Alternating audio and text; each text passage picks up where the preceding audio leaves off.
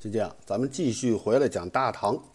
上一回咱们说到，在洛阳之战里边，李世民以他天才一般的军事才能，平定了王世充和窦建德两大势力，为唐朝的统一天下做出了卓越的贡献。在这个过程里边，不可置疑的是，李世民肯定是付出最多的那种那个人。当然了。他的这种付出也使他得到了丰厚的回报。首先，这长期的战争里边，李世民积累了一套完备的战略战术思想，并且不断的完善。而且呢，在战争当中，李世民还获得了大量的这个军事人才，就像什么尉迟敬德呀，这帮人给李世民很大的这个帮助。不过呢。李世民获得的最大回报还不光是这个，最大的回报应该说是政治资本的积累。咱们可以盘点一下李世民所积累下来的这些政治资本。第一，当然就是晋阳起兵；第二是攻打长安。当然了，这两件事儿不是他一个人干的，是在李渊的直接领导之下，哎，并且呢，跟他哥哥李建成啊，逼这些人一起干的。再往后就不一样了，平定西秦，打败刘武周，收复山西，平定洛阳，擒获窦建德。后边这几件事儿就是李世民独当一面了。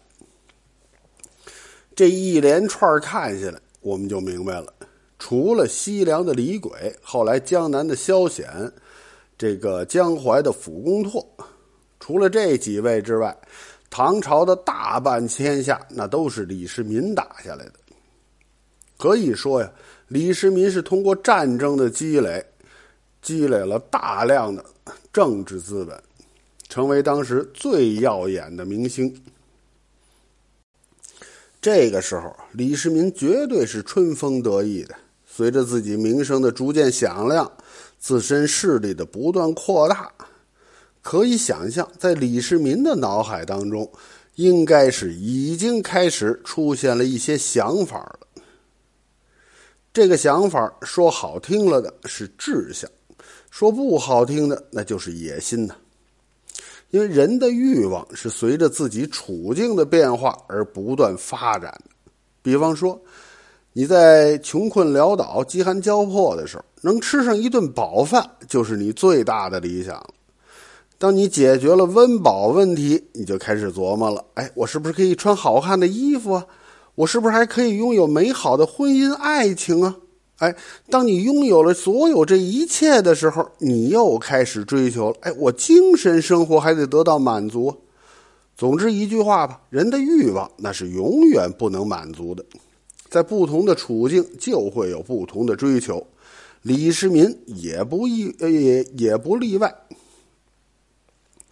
我还不敢说，在现在的李世民，他的追求到底是什么？是不是他现在就开始酝酿七年之后的那场惨剧了？但是可以说呀，肯定李世民在拥有了雄厚的政治资本以后，他有野心这件事儿是毋庸置疑的。当然了，李世民肯定也不会把我有野心这四个大字写在脑门上。但是在平定洛阳之后，李世民做了一系列的事情，哎，隐隐的就表现出了他这种野心。他都做什么事儿啊？第一件事儿就是拜访王远之。这王远之是什么呀？是一个很有名的道士，是，他就擅长的是算命。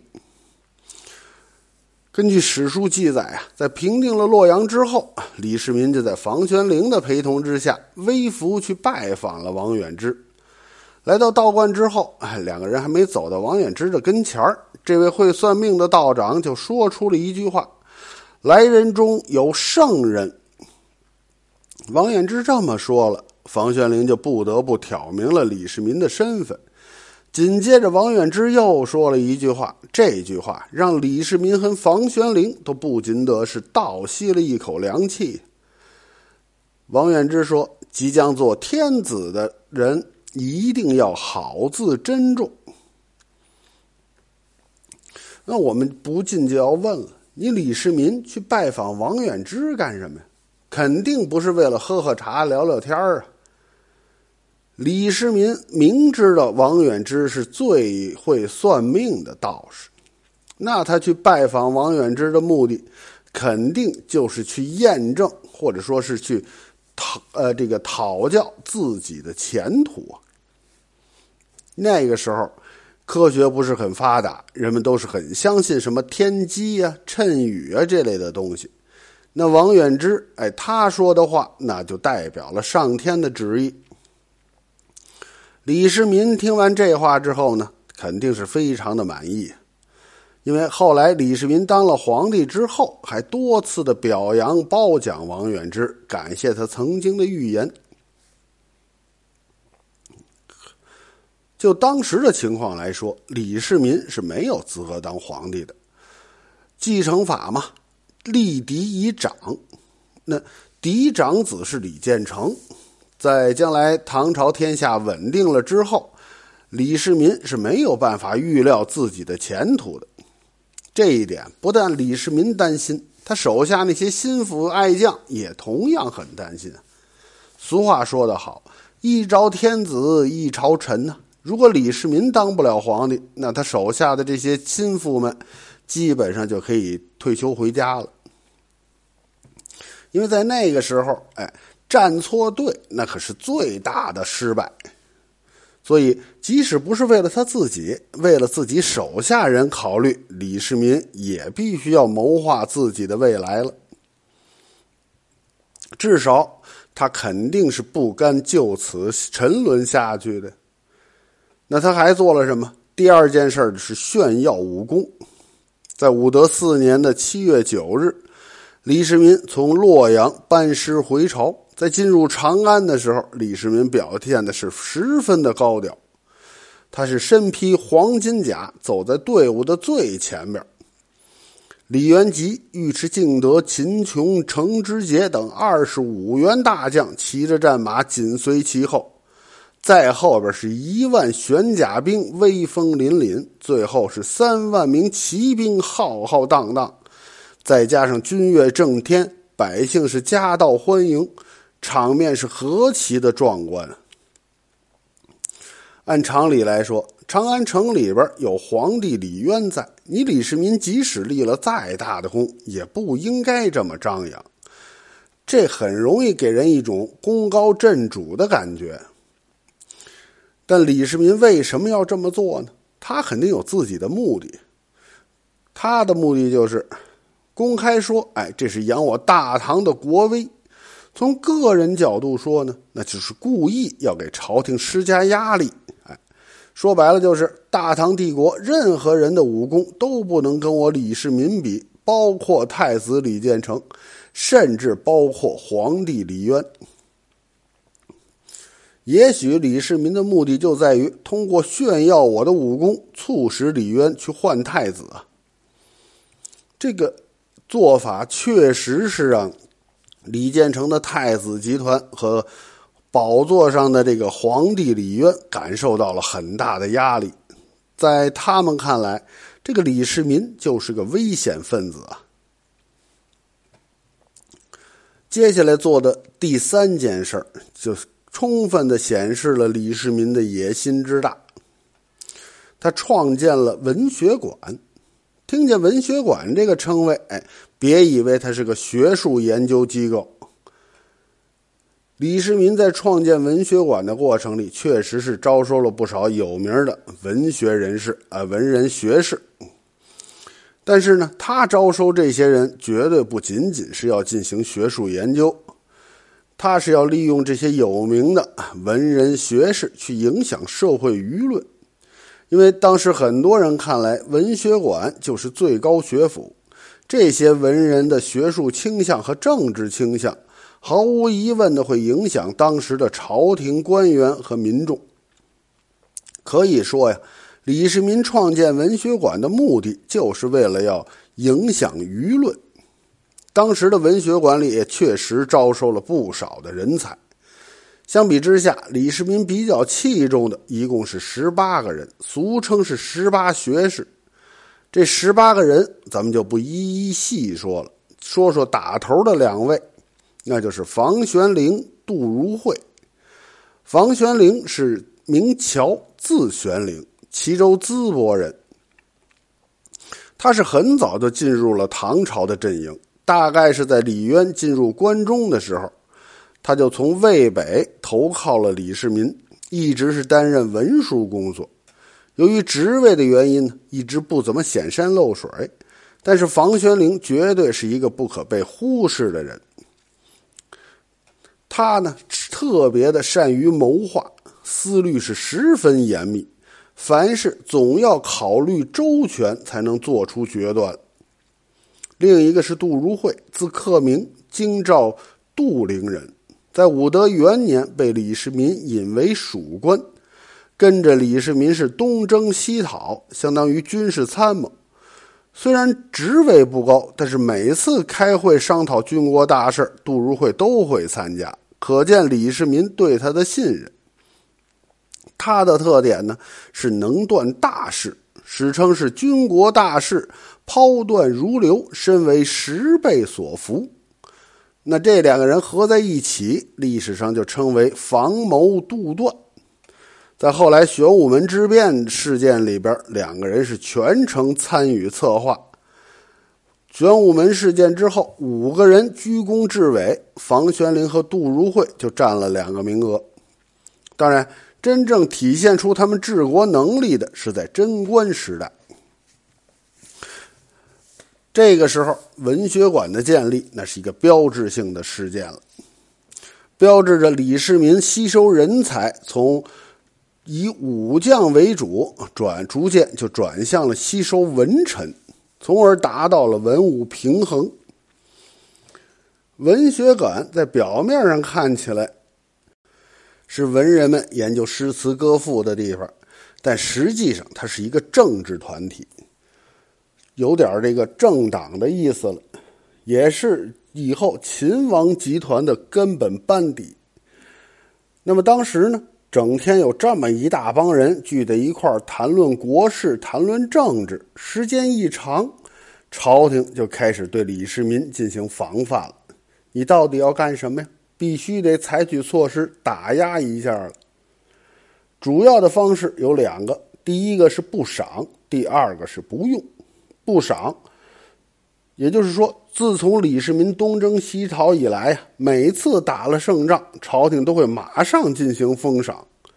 你像武德元年的五月，唐朝建立了；六月，李世民就被封为秦王，拜尚书令、右武侯大将军、雍州牧。武德元年十一月，平定了西秦。十二月就官拜太尉、陕东道行台尚书令、左武侯大将军、凉州总管。武德三年四月，平定刘武周，同月就加拜益州道行台尚书令。每一次李世民立了功之后，朝廷绝对都在一个月之内就开始升官进爵，可以说效率很高。但这次平定洛阳，李世民七月就回到长安了，朝廷一直到十月。才晋升李世民为天策上将、陕东道大行台，位在王公之上。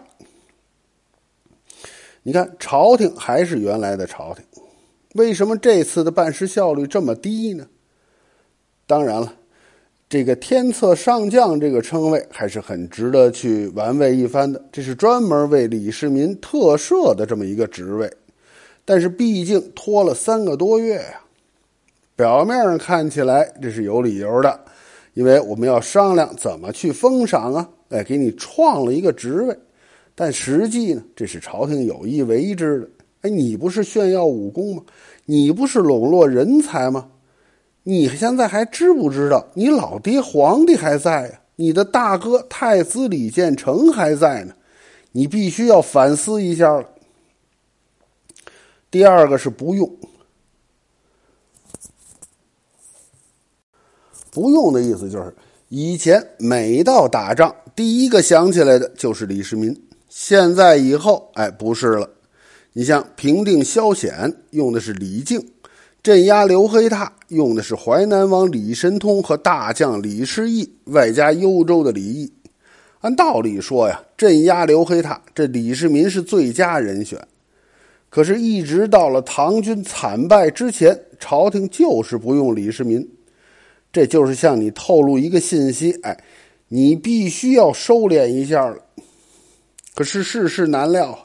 这李世济和李毅合兵大战刘黑闼，结果却是惨败，不得已，朝廷只好再次启用李世民。当然，这是后话。这个时候用的就是不赏加上不用，完全对李世民进行冷处理。你可能有点奇怪，这朝廷指的不就是皇帝李渊吗？那不就是李世民的爹吗？为什么自己的亲生父亲要这么打压亲儿子呢？这个事儿说来也不奇怪。你看，像现在咱们普通老百姓，那儿子要是超过了爹，这个老爹一定会很高兴的向别人炫耀：“哎，你看我老了，不行了，现在啊，就得看我儿子的了。”说这话的时候是洋洋得意，但是在皇家完全不是这么回事儿。在这个至高无上的座位面前，在这个至高的权力面前，已经没有了父子人长，那绝对不是父子。在皇帝面前，没有儿子，只有大臣。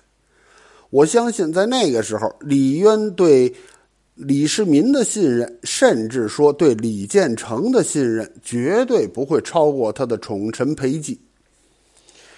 因为在绝对的权力面前，他们想到的都是怎么能让我稳固住这个权力，在我死之前，哎，我这个位子千万别易手，别给了别人。当然，每个皇帝都知道，我死以后，那我这位子肯定要传给别人的，传给儿子总比传给别人强吧。但是呢，在我死之前，谁都不能摸，不能碰。如果感觉到有人威胁到了我的位子的安全，不管你是谁，包括亲生儿子，都会毫不留情的弄死你。可是你看现在，你像英国的这个女王，有人会去抢她的皇位吗？有人谋朝篡位吗？